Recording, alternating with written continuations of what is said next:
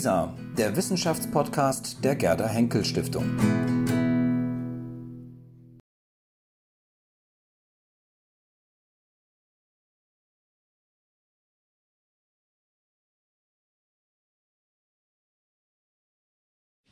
Meine Damen und Herren, von Interpretationen war ja eben schon vielfach in unterschiedlichsten Zusammenhängen die Rede.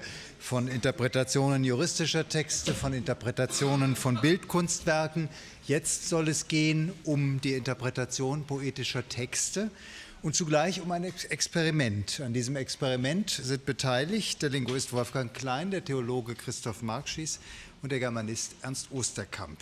Es geht ein wenig anders als in der Überschrift hier annonciert, nicht um ein und dasselbe Gedicht, sondern es geht um zwei Gedichte, aber es geht in der Tat um verschiedene Interpretationen, um Konkurrenz von Deutungen, um Abweichungen voneinander, um Streit durch Deutungen und immer wieder um die Frage, wie verhalten sich die Deutungen zu dem Text, den sie erschließen wollen. Das Ganze in einer sicherlich inspirierenden, vielleicht kontroversen, auf jeden Fall produktiven Auseinandersetzung. Wie gesagt, ein Experiment, Ausgang offen, wir sind gespannt. Guten Abend, meine sehr verehrten Damen und Herren. Das Ganze, was wir Ihnen jetzt vorführen, ist ein Experiment, aber es hat immerhin klar abgegrenzte Teile. Jedenfalls in unserer Vorstellung von der Stunde, die wir jetzt miteinander verbringen werden, wenn Sie weiter bei uns sind. Zuerst wird Wolfgang Klein erzählen, warum er auf die Idee gekommen ist. Denn, das müssen wir beide, glaube ich, ehrlich dazu sagen, es ist ein Vorschlag von Wolfgang Klein gewesen. Dann werden wir uns eine kleine Weile gleichsam im Rahmen einer Trockenübung über das Thema Interpretation unterhalten. Und dann stellen wir Ihnen nicht ein Gedicht in sieben Interpretationen vor, sondern Sie sehen das schon, ein Gedicht von Johann Wolfgang von Goethe und dann noch eines von Jan Wagner, dem Büchner-Preisträger des Jahres. Und wenn wir diese beiden Gedichte Ihnen vorgestellt haben, auch nicht in sieben Interpretationen, äh, es sei denn, wir würden uns so zerlegen im Rahmen dieser Runde, dass wir mehr als die drei wären, die hier säßen. Das wäre aber in der Tat etwas Besonderes. Und dann werden wir am Schluss nochmal auf unsere Trockenübung von der Interpretation und auf Wolfgang Kleins Frage zurückkommen. Also dieses wunderbare, wie soll man sagen, ringkompositorische Design haben wir uns miteinander vorgestellt und Sie dürfen am Schluss entscheiden, ob es uns auch gelungen ist, das so umzusetzen, wie wir es vorgeschlagen haben. Jetzt erzählt erstmal Wolfgang Klein, warum er auf die Idee gekommen ist, ein solches Format für den Salon Sophie Charlotte Sprache als Waffe vorzustellen. Ähm, äh, und zwar als Sprachwissenschaftler. Aber eigentlich bin ich, ähm, das ist jetzt eine Art Bekenntnis, ein verhinderter Literaturwissenschaftler. Äh, ich habe also vor 50 Jahren angefangen, Germanistik und Romanistik studieren, zu studieren, und zwar ausschließlich aus Interesse an der Literatur, äh, an, an der Dichtung im Besonderen, aber die Literatur im Allgemeinen, die sprachliche Seite hat mich eigentlich überhaupt nicht interessiert. Aber das war eine eigentümliche Erfahrung. Ich habe da viel gelernt in den Vorlesungen, Literaturwissenschaften, in den Anfängervorlesungen. Aber dann bin ich auch über Dinge gestoßen, bei denen ich etwas gelernt habe und vielleicht auch wieder nicht. Und statt das auszuführen, gebe ich Ihnen ein Beispiel, ein vollkommen authentisches. Das habe ich damals gelesen. Das ist dieses eine Interpretation eines Goethe-Gedichtes, nicht dieses, sondern des anderen. Die geht so. Das ist eine Stelle. Damit erst haben wir interpretierend das innere Gleichgewicht der Hymne erspürt, in dem die strenge Hoheit des Ewigen und der süße Schmelz der Seelen und Sinn, des Seelen- und sinnhaft Menschlichen wunderbar und geheimnisvoll ausgewogen sind. Der Kreis schließt sich, indem wir erkennen, dass es hier möglich wurde, den, in Anführungszeichen, erfüllten Augenblick in die mythische Welt selbst hineinzutragen, ohne sie damit aufzuheben oder, schärfer gefasst, dem Augenblick den mythischen Ewigkeitsumriss einzuprägen, sodass er den zeitentrückten Grund des menschlichen Daseins überhaupt zu spiegeln vermag. Das Titanische, sowohl wie das offenste, die offenste Hingabe, enthüllen sich darin nur als zwei Seiten desselben Grundverhalts, nämlich der wesenhaften Gebundenheit des Menschen an seiner Abstammung vom Allliebenden. Oder, wenn wir hier das Gleichnis vom sonnenhaften Auge noch einmal anführen dürfen, seiner Sonnenhaftigkeit. Leg nicht in uns des Gottes Kraft, wie könnt uns Göttliches entzücken. Den sage ich nicht. es ist aber ein sehr angesehener äh, Germanist gewesen. Und ich habe einige weitere Beispiele. Eins habe ich noch hier, aber aus Zeitgründen werde ich also sein neueres jetzt, das war vor 50 Jahren oder vor 60 Jahren, ähm, äh, Beispiele dieser Art. Und ich dachte mir, stimmt das denn alles? mhm. Mhm. Und ich wusste noch nicht mal, ob es stimmt, ich wusste noch nicht mal, wie ich das hätte entscheiden können. Es ist eine Interpretation, zweifellos. Von das, das Gedicht des Ganymed übrigens von Goethe.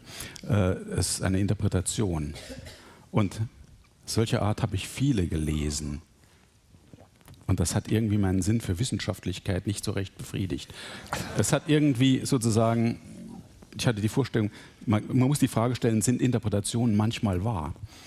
Sind sie überhaupt, können sie überhaupt wahr sein? Und das ist eine, keine ironische, sondern eigentlich eine ganz ernsthafte Frage, äh, die ich hier stelle. Und jetzt schwenken wir sozusagen vom komischen Modus in den eher etwas seriösen. Es gibt nämlich noch eine zweite Erfahrung, die ich damals gemacht habe, nämlich dass bei anderen Interpretationen, nicht gerade bei dieser, ich das Gefühl hatte, da habe ich sehr viel gelernt. Ich verstehe das Gedicht unvergleichlich besser. Und das selbst dann, wenn es einzelne Aussagen darin gibt, für die dasselbe gilt. Ich weiß gar nicht, hier ist also von Steiger, finde ich einfach also sehr, sehr gut oft. Aber er hat auch so Sätze wie zum Beispiel, eins habe ich aufgeschrieben, die Welle schäumt und rieselt, sie ist ein Gleichnis des strömenden Lebens. Stimmt das? Oder hier Wolfgang Kaiser, Annettes Vergleiche sind nicht da, um die Gefühlshaftigkeit zu steigern. Eigentlich ein sehr klarer Satz in einer Interpretation. Aber stimmt das? Und es gibt Beispiele und Beispiele und Beispiele. Deshalb dachte ich, sollte man einfach einmal diskutieren.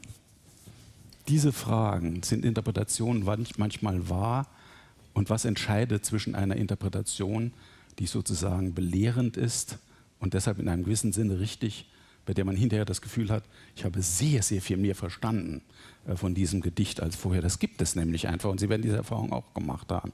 Und deshalb dieser Titel Sieben Interpretationen, also sind nicht, müssen nicht sieben sein, sondern es geht einfach um die Frage, ja, wie soll denn eine Interpretation sein, dass man das Gefühl hat, hier ist begründet etwas gesagt, was uns näher an das Gedicht heranführt und uns seinen Sinn erschließt? Jetzt hat Wolfgang Klein eine wunderbare Frage formuliert. Die reichen wir natürlich erstmal dem Literaturwissenschaftler weiter. Der Literaturwissenschaftler ähm, neigt in dieser Situation zum Bekenntnishaften. Mhm. Und äh, zwar nicht in der Emphatik der Diktion, Wolfgang, die mhm. du zitiert hast, sondern vielleicht jetzt mal ganz pragmatisch in der Rückschau auf äh, ein ja nun abgeschlossenes Professorendasein. Äh, mhm. erstens, die Art der Interpretation, die du, wo du ein bedeutendes Beispiel vorgetragen äh, hast, übrigens ein bisschen unfair, mhm. natürlich deswegen, weil es ein Auszug aus ja. einem großen Text ist, äh, innerhalb dessen mancher dieser gigantischen Begriffe, dieser titanischen Begriffe, äh, natürlich schon seine Erläuterung äh, ja. findet. Stimmt. Aber äh, ich will aufs Grundsätzliche. Die Lektüre dieser Interpretation hätte mir fast das Studium der Germanistik unmöglich ja. äh, mhm. gemacht. Und zwar deswegen, weil ich immer das Gefühl hatte, als ein fleißiger Leser, der ich immer gewesen bin, dass ich schon irgendwo eine Art Zugang zu einem Text hatte, auch im Grunde ahnte, worum es geht, auch schon in so meinen frühen 16er oder 17er Jahren. Und dann las ich diese Kommentare und verstand überhaupt nichts mehr, außer der Tatsache, dass es irgendwo ins bedeutend Allgemeine hineingeht. Das heißt also, sich entfernt von dem Konkreten. Und Poesie, gut, große Poesie ist das Allerkonkreteste, das es überhaupt gibt. Es ist etwas Einmaliges. Wir hatten eben ein Gespräch über bildende Kunst und Sprache. Hier wiederholt sich das äh, Problem. Es ist etwas Einmaliges, das als etwas Einmaliges im Akt der Interpretation erschlossen werden muss Und dafür sind diese großen Existenzchiffren, wie du sie eben zitiert hast, etwas absolut Tödliches. Etwas absolut Tödliches.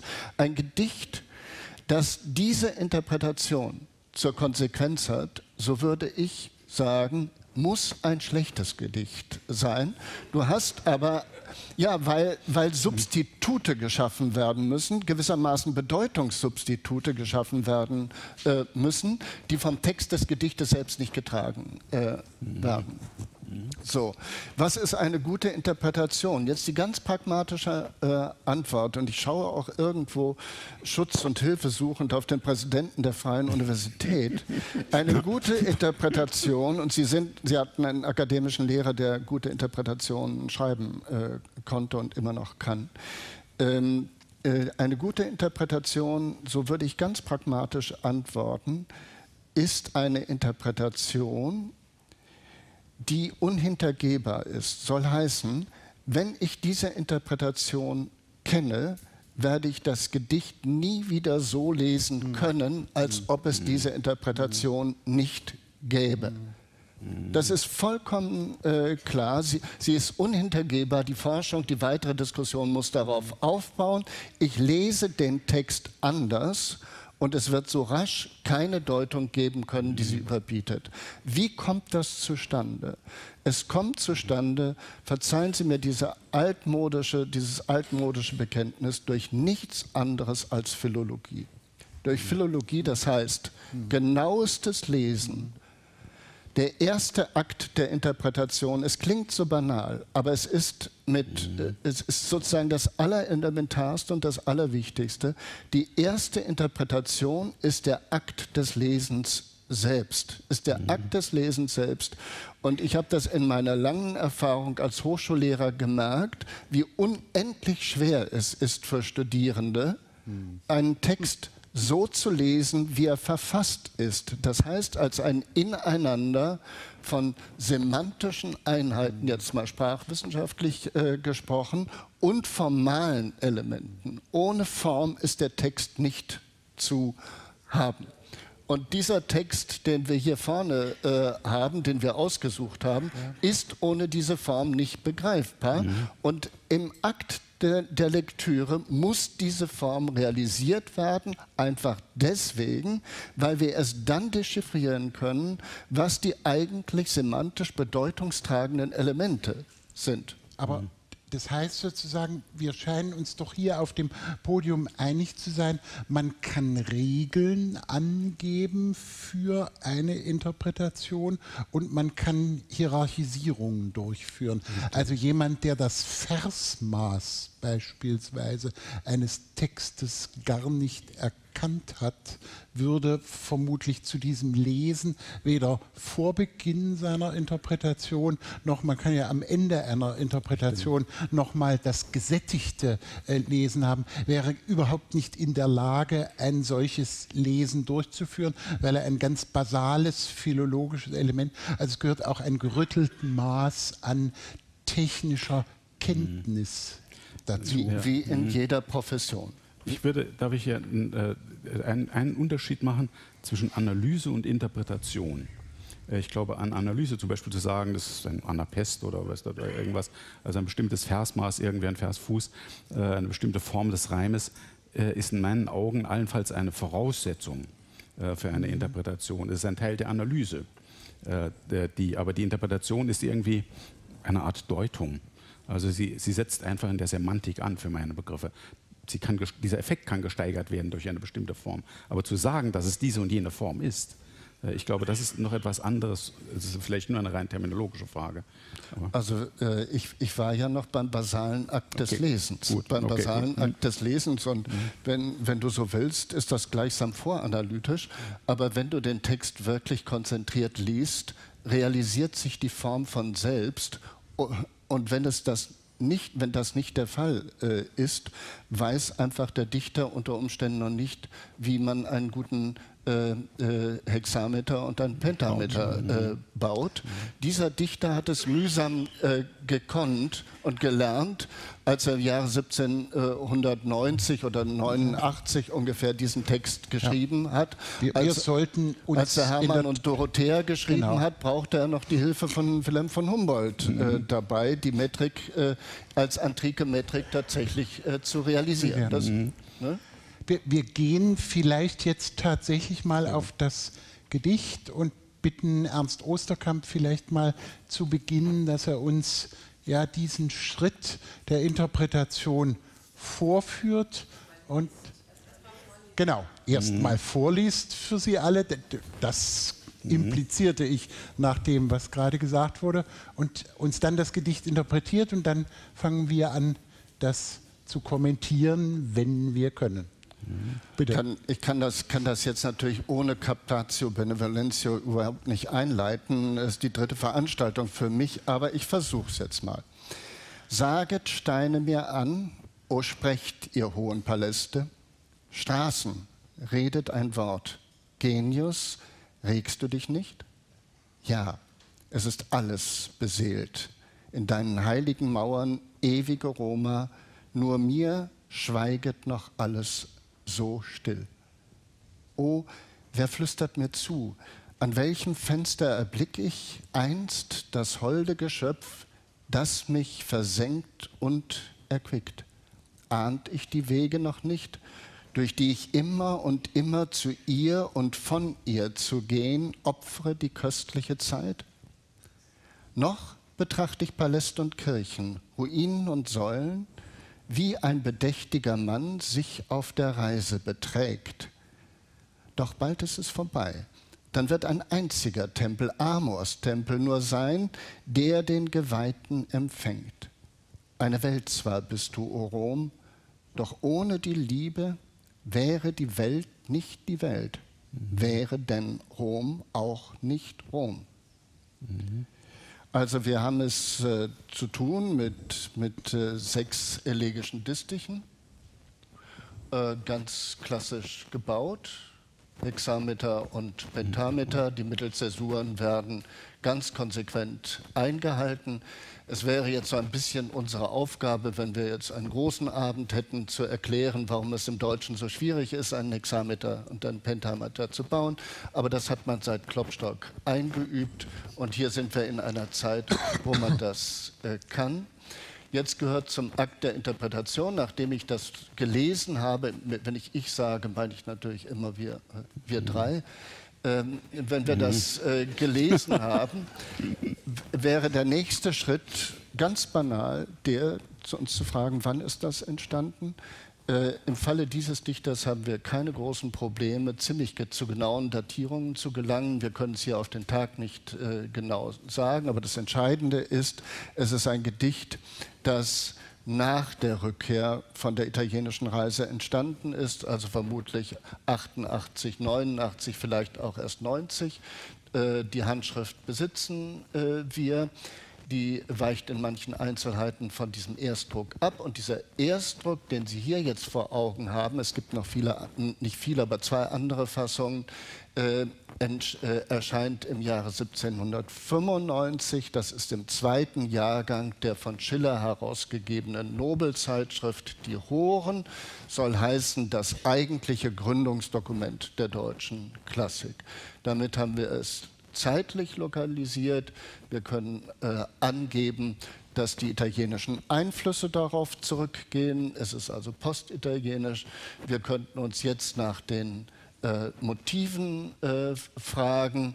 Wir könnten dann darauf hinweisen, was die formalen Vorbilder äh, sind. Es sind insbesondere die, äh, insbesondere die antiken Elegiker, Tibull und äh, Properz, äh, die Goethe über seinen Freund Knebel kennengelernt hat in dieser Zeit, der diese Texte übersetzt hat. Und insofern äh, war die Zeit, wenn man so will, darauf vorbereitet, dass das jetzt in der wichtigsten Zeitschrift der deutschen Klassik erschienen äh, ist. Die Frage ist, warum ist es trotzdem ein, ein äh, Skandal gewesen, als diese Texte äh, erschienen sind? Von den 24 Elegien sind in den Horen nur 20 äh, erschienen. Äh, die vier, die sekretiert worden sind, sind in ihren sexuellen Anspielungen so explizit äh, gewesen, dass man sie meinte, nicht abdrucken zu können. Ich würde sagen, das ist eine Schillersche Fehlentscheidung äh, gewesen. Das sagt sich heute leicht. Ja. Das sagt sich heute leicht. Wir können, und das gehört zum Akt der Interpretation auch hinzu, überhaupt das Skandalon dieses Textes gar nicht mehr ermessen. Und es ist ein Skandalon, wiederum Interpretation, einfach deswegen, weil die Geschichte der deutschen Liebeslyrik im 18. Jahrhundert eine Seelengeschichte ist. Es geht dort um Seelenliebe und hier geht es um körperliche Liebe. Mit diesem Text kommt der Körper in die Geschichte der erotischen Dichtung, der deutschen Liebesdichtung zurück, verfasst von dem weimarischen äh, Minister Johann Wolfgang von Goethe. Und wenn ich, ich mache jetzt einfach mal ein paar Bemerkungen nur Bitte. zur mhm. Interpretation, ja, ein paar Bemerkungen zur Interpretation, um das äh, plaus äh, äh, plausibel zu machen. Da kommt einer als Tourist nach Rom und, und, und hat sich auf die Stadt überhaupt noch nicht eingestell, äh, äh, eingestellt. Die Stadt spricht noch nicht zu ihm. Saget Steine mir an, o sprecht ihr hohen Paläste, Straßen, redet ein Wort. Das heißt, er versucht, diese Stadt zu begreifen. Und, und das tut er auf eine sehr deutsche Weise. Vielleicht fällt Ihnen das auf. Äh, sein, sein, Sagen und sein Sprechen ist geradezu alliterierend stabreimhaft. Mhm. Saget, Steine, Straßen. Ja? Mhm. Das wird aber bald alles rausfallen. Ne? Mhm. Der redet noch gewissermaßen äh, germanisch. Und dann kommt diese Anrufung, Genius, regst du dich nicht? Und damit ist natürlich der Genius der Stadt Rom gemeint. Und jetzt sage ich, ist wirklich der Genius der Stadt Rom gemeint? Mhm. Fragezeichen. Aber da steht ja auch ein Fragezeichen. Mhm. Ja, es ist alles beseelt in deinen heiligen Mauern und damit wird eine neue Qualität erreicht. Die Stadt gewillt gewissermaßen jetzt eine Seele. Mhm. Äh, und das heißt, die Körperlichkeit, die physische Einheit der Stadt gewinnt jetzt eine seelische Dimension und damit kommt der Mensch als ein Ganzer in den Blick. Nicht nur der Körper, sondern die Seele. In deinen heiligen Mauern, ewige Roma, nur mir schweiget noch alles so still. Warum? Weil etwas Entscheidendes fehlt. Die Stadt erschließt sich nicht über ihre architektonische Substanz, sondern es muss der belebende Faktor durch den Kontakt mit den römischen Menschen, Menschen erstmal dazu kommen. Aber offensichtlich denkt derjenige, der hier spricht, weniger an Menschen, sondern er denkt an gewissermaßen das erotisch ergänzende Element, was ihm am nächsten steht. Oh, wer flüstert mir zu? An welchem Fenster erblicke ich einst das holde Geschöpf, das mich versenkt und erquickt. Und das Entscheidende ist jetzt dieser Faktor der räumlichen Öffnung, die gleichzeitig identisch ist mit der seelischen Öffnung, um die es ja geht. Die Seele soll sich beleben, es soll sich beseelen. Er schaut auf die Architektur, tut immer noch so, als ob er mit dem Baedeker unter dem Arm nur an den äh, Architekturen interessiert ist, aber in Wirklichkeit mustert er schon sozusagen hinter der Fassade dasjenige, was sich ihm menschlich anbietet, einst, hoffentlich bald, das holde Geschöpf, das mich versenkt und erquickt. Und dieses versenkt und erquickt. Später in der späteren Fassung heißt das versengend erquickt, mhm. was noch viel besser ähm, äh, ist, weil es gewissermaßen die Grundform äh, des goethischen Eros repräsentiert, ähm, so wie wir das aus dem westöstlichen Divan äh, äh kennen, aus der seligen äh, Sehnsucht, dieses Stirb und mhm. Werde. Nicht? Und das ist der Akt der Wiedergeburt, um den es Goethe geht. In der italienischen Reise spricht er permanent davon, dass Rom für ihn ein Akt der Wiedergeburt ist. Er wählt ganz bewusst einen theologischen Begriff. Aber dieser theologische Begriff wird hier jetzt nun ins Erotische transformiert. Und jetzt geht es um das Ich. Ahnt ich die Wege noch nicht, durch die ich immer und immer, also immer wieder zu ihr und von ihr zu gehen, opfere die köstliche Zeit. Und es geht jetzt um diesen Opfergestus und das in dem Modus der köstlichen Zeit, und das ist natürlich das Otium. Nicht? Da ist einer aus Rom gekommen und kommt jetzt in die köstlichste Mußezeit seines ganzen Lebens, äh, die kostbarste Mußezeit seines Lebens. Und in dieser Zeit gedenkt er zu opfern. Und worüber zu, was zum Opfer zu sagen ist, das wird sich vielleicht später erst noch plausibilisieren. Noch betrachte ich Paläst und Kirchen, Ruinen und Säulen, wie ein bedächtiger Mann sich auf der Reise beträgt, beträgt das Dekorum, das Angemessene. Die ganze Bildungsreise, äh, wie ein bedächtiger Mann sich auf der Reise beträgt. Also das Schickliche. Und jetzt die letzten beiden Dichstichen.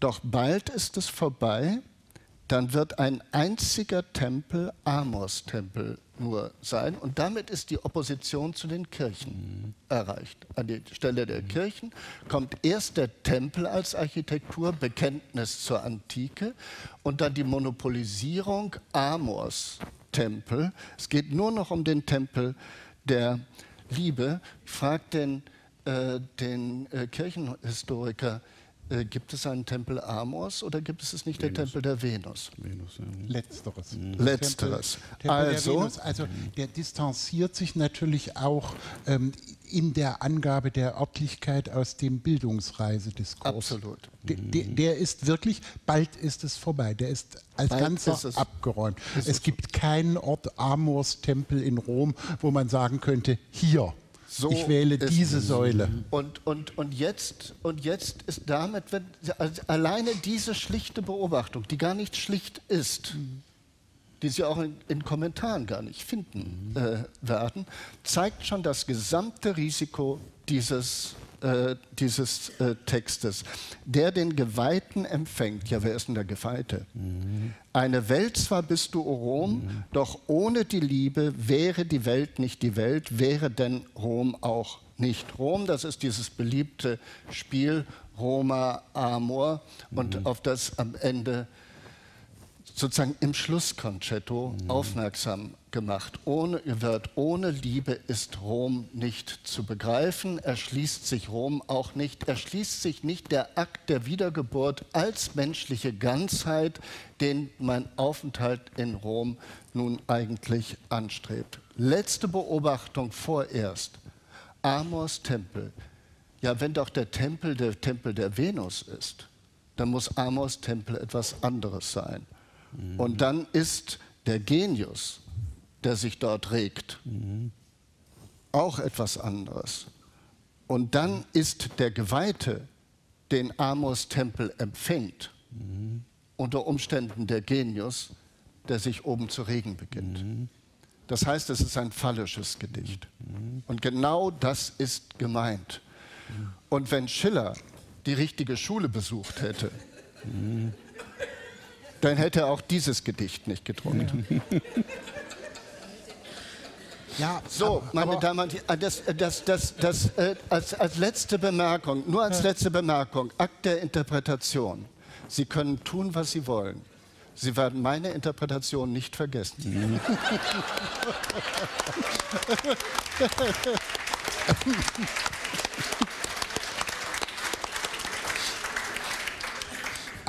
Aber man muss doch sagen, dass ein Pfiff dieses Textes ist, dass die, also wenn man sozusagen sein Vorwissen über römische Elegien zusammennimmt, hätte man ja bei Genius regst du dich nicht schon drauf kommen können. Aber dadurch, dass die bildungsbürgerliche Reise noch so lange irgendwie halb präsent in dem Text ist und sozusagen immer mehr verblasst, bis sie dann mit doch bald ist es vorbei, ähm, richtig gehend so abgeschossen wird, braucht es eine mhm. ganze Weile, ehe man die anderen Assoziationen ähm, forträumt und merkt, worum es eigentlich geht. Ja.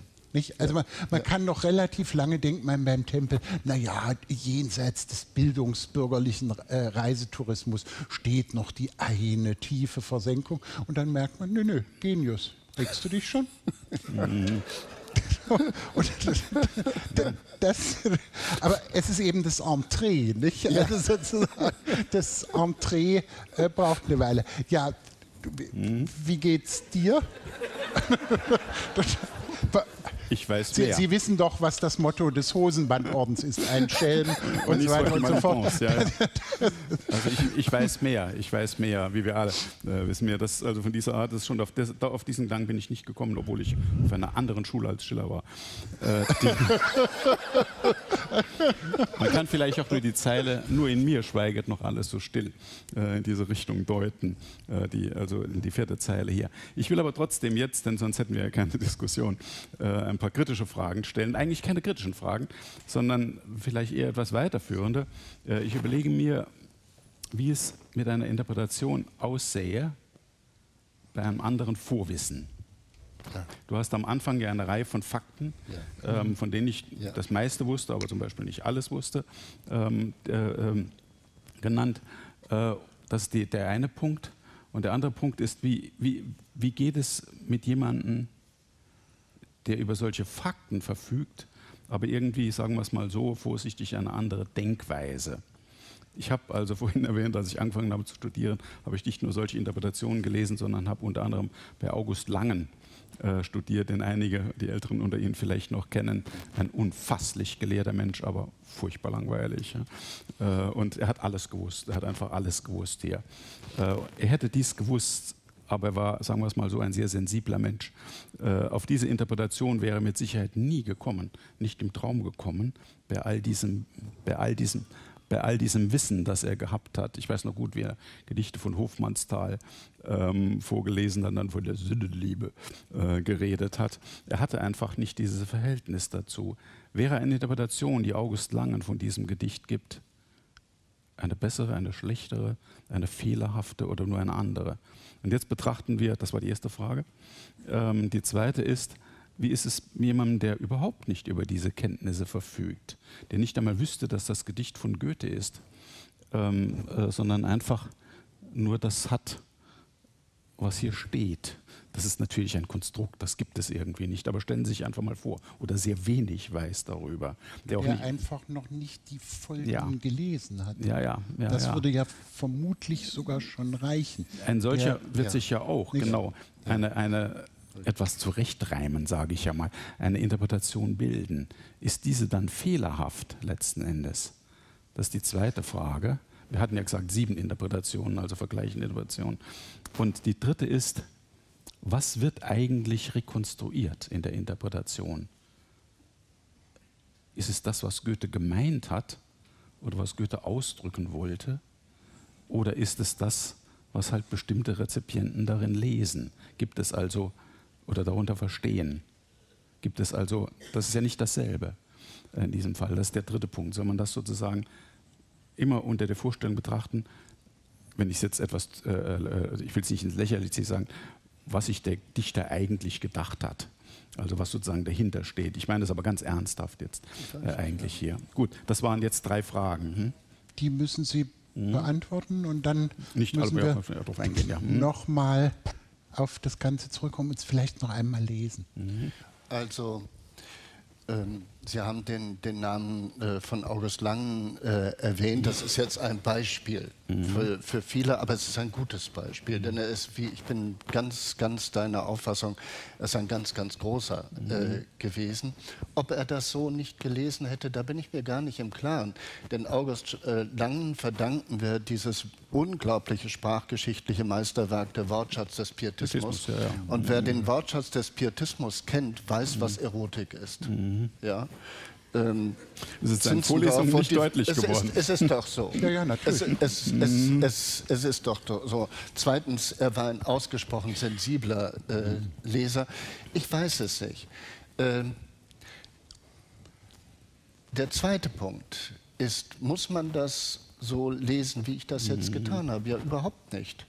Die ganze, die, äh, die Mehrzahl der germanistischen Deutung gibt sich vollkommen damit zufrieden zu sagen, das ist der Genius Roms, der hier angerufen wird. Das Gedicht ist das Eröffnungsgedicht einer Reihe von 24 äh, Gedichten.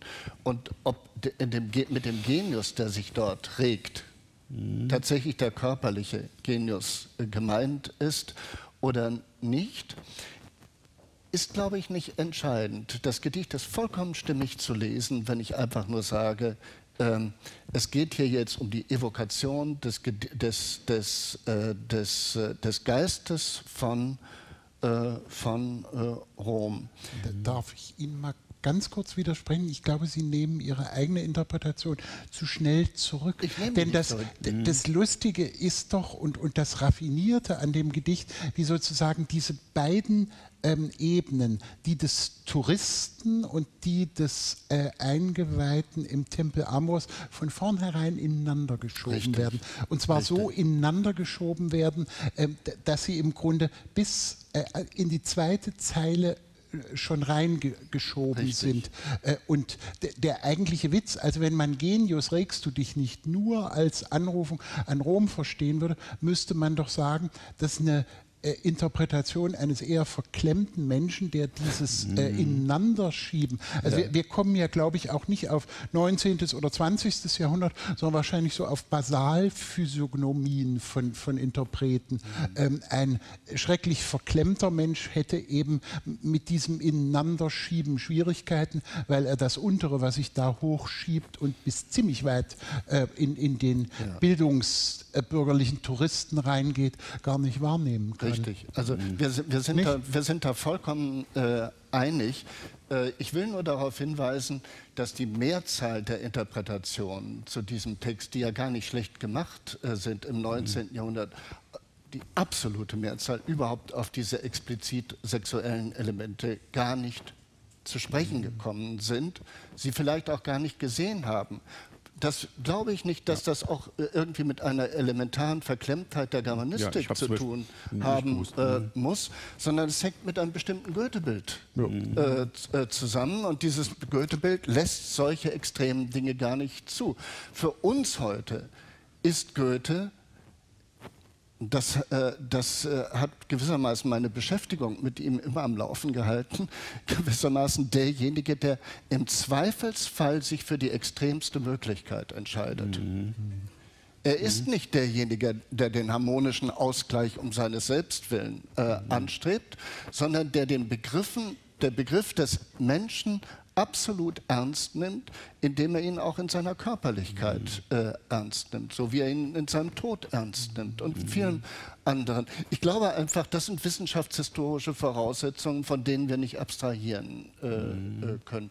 Und der dritte Punkt ist, glaube ich, der ganz entscheidende, den, äh, den Christoph Markschies angesprochen hat, eine Interpretation, äh, so wie ich sie vorgetragen habe oder angedeutet habe, vorgetragen, dazu bin ich viel zu schüchtern, äh, angedeutet äh, habe, wäre sofort widerlegt, mhm. wenn dieses Thema nicht zum Generalthema der nächsten 23 äh, äh, Elegien äh, würde, die ja in ihrer Körperlichkeit so extrem sind, dass sie das zentrale Element der Gefährdung, nämlich die Syphilis, äh, mhm. zum, zum eigentlichen äh, Gegenstand der, ich glaube, 20. oder 21. Äh, Elegie machen. Ich glaube, ich muss mal insofern meiner Moderatorenrolle wieder etwas mehr gerecht werden, indem ich sage, lesen Sie es doch noch einmal und dann geben wir Ihnen mindestens noch einen Ausblick auf unser zweites Gedicht, mhm. weil das nämlich so oh ja. spannend mhm. und rätselhaft ist, dass das unserem Interpretationsdiskurs auch noch mal was zu. Mhm. Sie müssen es aber noch einmal lesen. Warum, warum muss ich das lesen? Das mhm. doch, wenn Wolfgang das liest, ist es ein anderes Gedicht. Gut, also Wolfgang, lese mal. Saget Steine mir an, o sprecht, die hohen Paläste. Straßen, redet ein Wort. Genius, regst du dich nicht. Ja, es ist alles beseelt in deinen, Mau in deinen heiligen Mauern, ewig Roma. Nur mir schweiget noch alles so still. Oh, wer flüstert mir zu? An welchem Fenster erblicke ich einst das holde Geschöpf, das mich versenkt und erquickt? Ahnte ich die Wege noch nicht, durch die ich immer und immer zu ihr und von ihr gehe, gehen, zu gehen, opfere die köstliche Zeit. Noch betrachte ich Paläste und Kirchen, Ruinen und Säulen, wie ein bedächtiger Mann sich auf der Reise beträgt. Doch bald ist es vorbei, dann wird ein einziger Tempel, Amos-Tempel nur sein, der den Geweihten empfängt. Eine Welt, zwar bist du, Rom, doch ohne die, eine Welt bist du, zwar bist du, Rom, doch ohne die Liebe wäre die Welt nicht die Welt wäre denn Rom auch nicht Rom?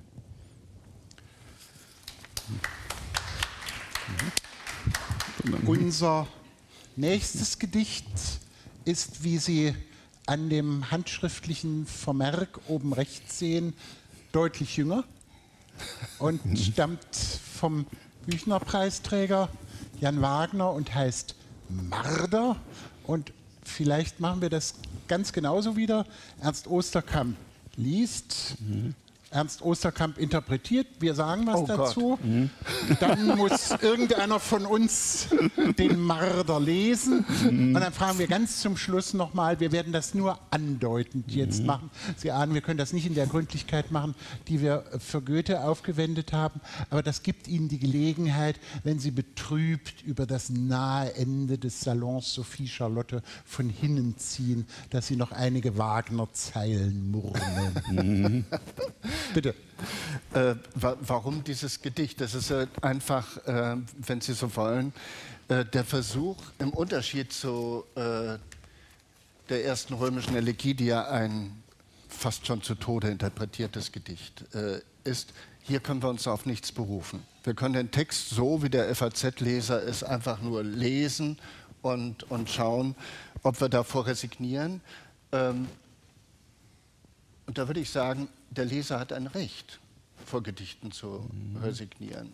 Äh, es gibt keinen Zwang, einen Text zu interpretieren.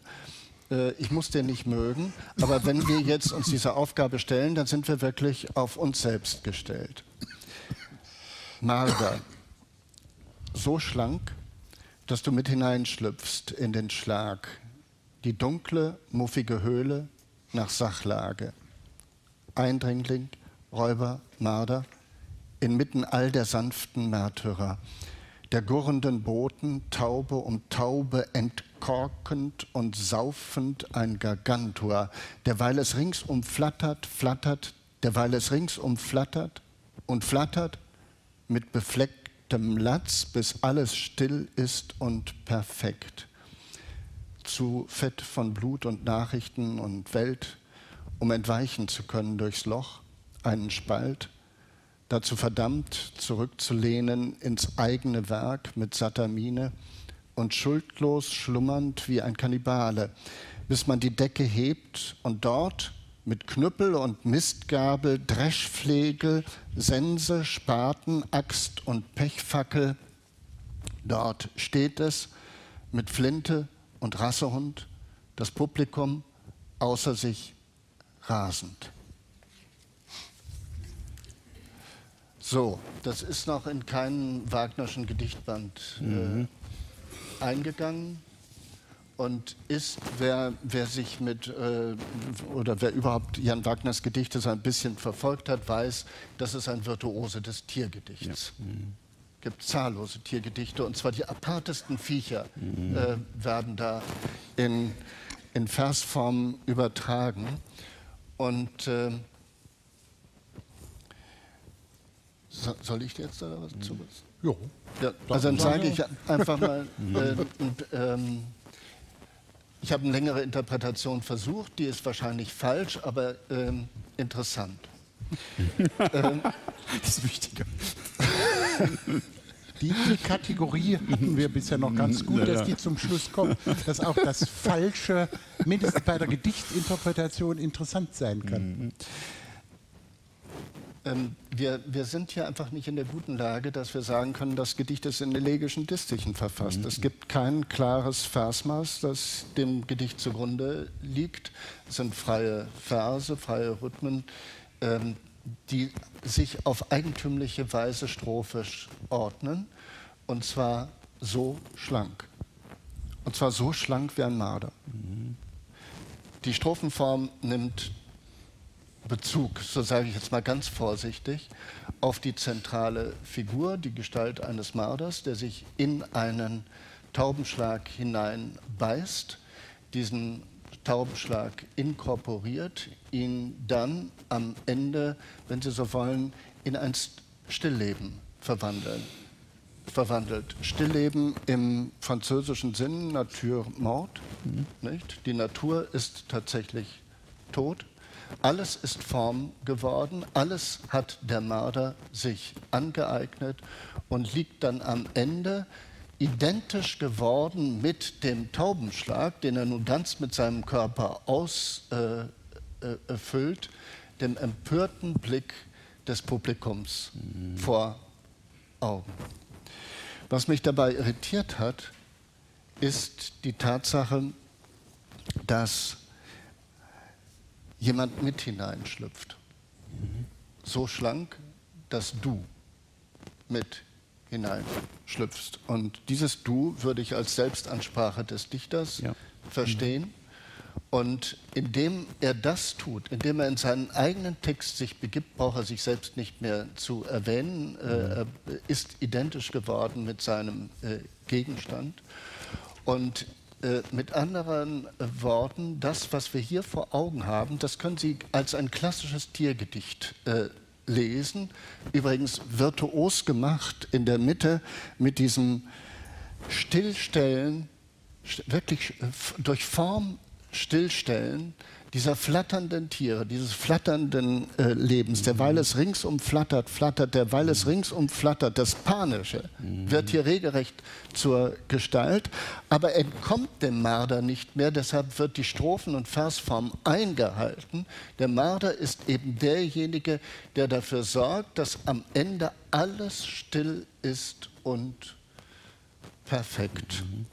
Und damit ist die Form erfüllt ein Prozess hat sich vollzogen, dieses schreckliche Ereignis, dieser schreckliche Vorgang nun dem Blicken des Publikums preisgegeben, äh, hat ästhetische Gestalt gefunden.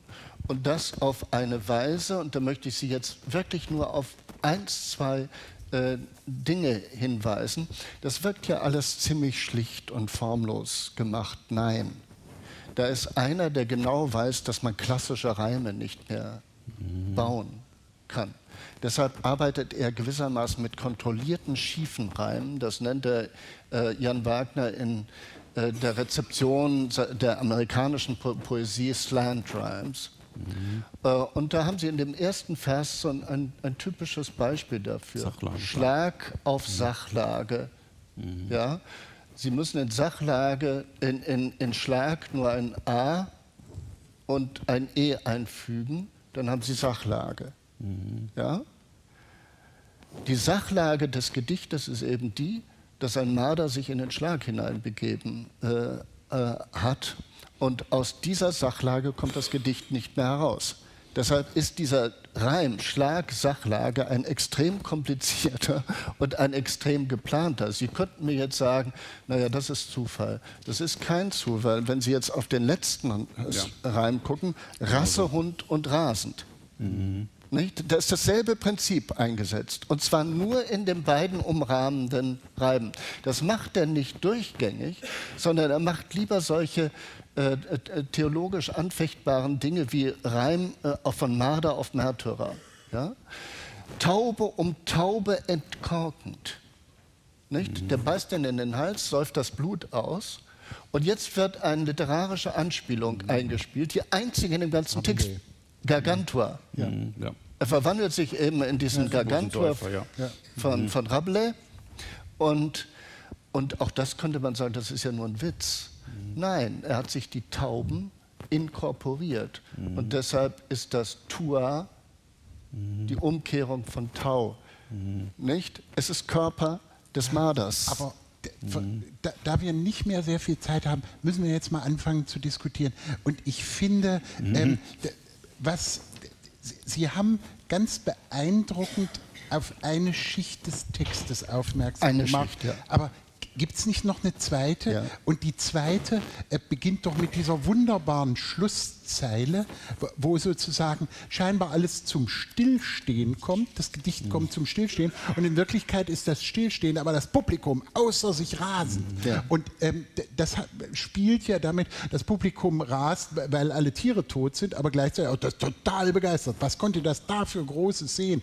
Und da hat es einen Schauspieler, Zeile 3, gegeben, der sozusagen, also wie Heinrich George sitzt auf der Bühne und säuft und säuft und das Publikum tobt. Also wir, wir- haben sozusagen ein- einen Wahnsinnsauftrieb ähm, und, und man hat sozusagen das Gleichnis eines ganz klassischen Theaters, bleiben sozusagen alle Nachbarschauspieler bleiben als Leichen zurück. Heinrich George hat sozusagen alle an die Wand gespielt und das Publikum rast und tobt und äh, das Gedicht ist zu Ende. Ähm, also nach meinem Eindruck ähm, ist das sozusagen, ja, wie soll man sagen, der, der ich komme immer wieder auf den Heinrich George zurück. Äh, die, dieser kleine Marder, dieser ganz bescheidene, ähm, der vollführt eine Vorstellung, dass das Publikum im Staatstheater steht und rast und tobt. Äh, und damit wird aber auch gespielt. Aber also, unbedingt, ja. äh, und das Unbedingt. finde ich ist, ist eine Dimension, die den Text sozusagen so spannend macht, weil die die Situation des tobenden, Mhm. total begeisterten Publikums äh, verbindet mit einem äußerst brutalen Akt. Ja. Er hat sie alle an die Wand gespielt und zwar in dem Sinne, dass sie als blutleere Mimen ähm, da durch die Bühne huschen. ja. Wolfgang Klein? Ja, äh, die ähm, zuerst einmal, äh, ist das ist wie typisch für die Gedichte von Jan Wagner, es ist extrem durchgeplant und durchkalkuliert, also mit unglaublicher Sorgfalt gestaltet und überlegt. Jetzt möchte ich zwei Bemerkungen dazu machen. Eine ergänzende zu dem Du. Äh, ich glaube, äh, dass er sozusagen nach innen hineinschlüpft, das braucht er, damit er dann nach draußen schauen kann, äh, wenn man die Decke hochhebt und dann schaut man dort ja, wenn man es wirklich so der Deckel und dann stehen da auf einmal die. Er könnte eigentlich zufrieden sein, gesättigt und so, äh, aber dann schaut er nach draußen. Jetzt möchte ich aber etwas sagen, äh, noch etwas sagen, was ich eigentlich ein wenig ungern tue, weil ich es für ein wunderbares Gedicht halte, äh, nämlich eine Art trivialisierende Interpretation hinzufügen, die dem nicht widerspricht. Ich würde jetzt einfach mal sagen, ich glaube es übrigens selber nicht, aber ich sage es mal, ähm, die, es ist eine Lafontaine'sche Fabel. Es ist wie die Fabel von der Grille und der Ameise ähm, man also die Grille äh, singt den ganzen Sommer über und die Ameise sammelt und so und im Winter wird es bitter. Äh, und hier ist es auch so, hier kommt die Strafe. Da stehen sie da draußen wie bei mir im Busch mit einem Bild mit den Dreschflägen und so und schlagen den Marder tot. Mach's nicht. So geht das Publikum mit dem Schauspieler um. Ich glaube, unsere Zeit geht. Ich muss trotzdem einen Ja. Satz Ja, noch sagen, sonst äh, ersticke ich. Das darf nicht sein. Das einfach, nicht. einfach Akt, Akt, Akt, Akt, der Interpretation. Es geht ja immer letztlich auch darum, dass man etwas belegen äh, äh, kann. Und, und hier haben wir es, äh, du hast das jetzt gerade wieder gesagt, äh, mit einem Menschen zu tun, der sein Handwerk perfekt äh, beherrscht. Und dass es um dieses Poetische äh, geht, das Prinzip einer Herstellung. Und dass es, man muss nur hingucken. Und das würde ich sozusagen allen Lesern immer raten. Die Mitte des Gedichtes, es hat sich ausgeflattert und dann heißt es mit perfektem Latz, bis alles bis, mit beflecktem Latz, bis alles still ist und perfekt. Das ist der einzige reine Reim, den es in dem Gedicht Ja. gibt. Das ist die Achse. Damit ist das Gedicht zur Perfektion gebracht und gleichzeitig wird der perfekte Reim wieder ironisch gebrochen dadurch, dass die Flexionsendung befleckt am Rhein in den nächsten, äh, in den genau. nächsten Vers mhm. hineingenommen wird. Und, und das ist schon ziemlich gut.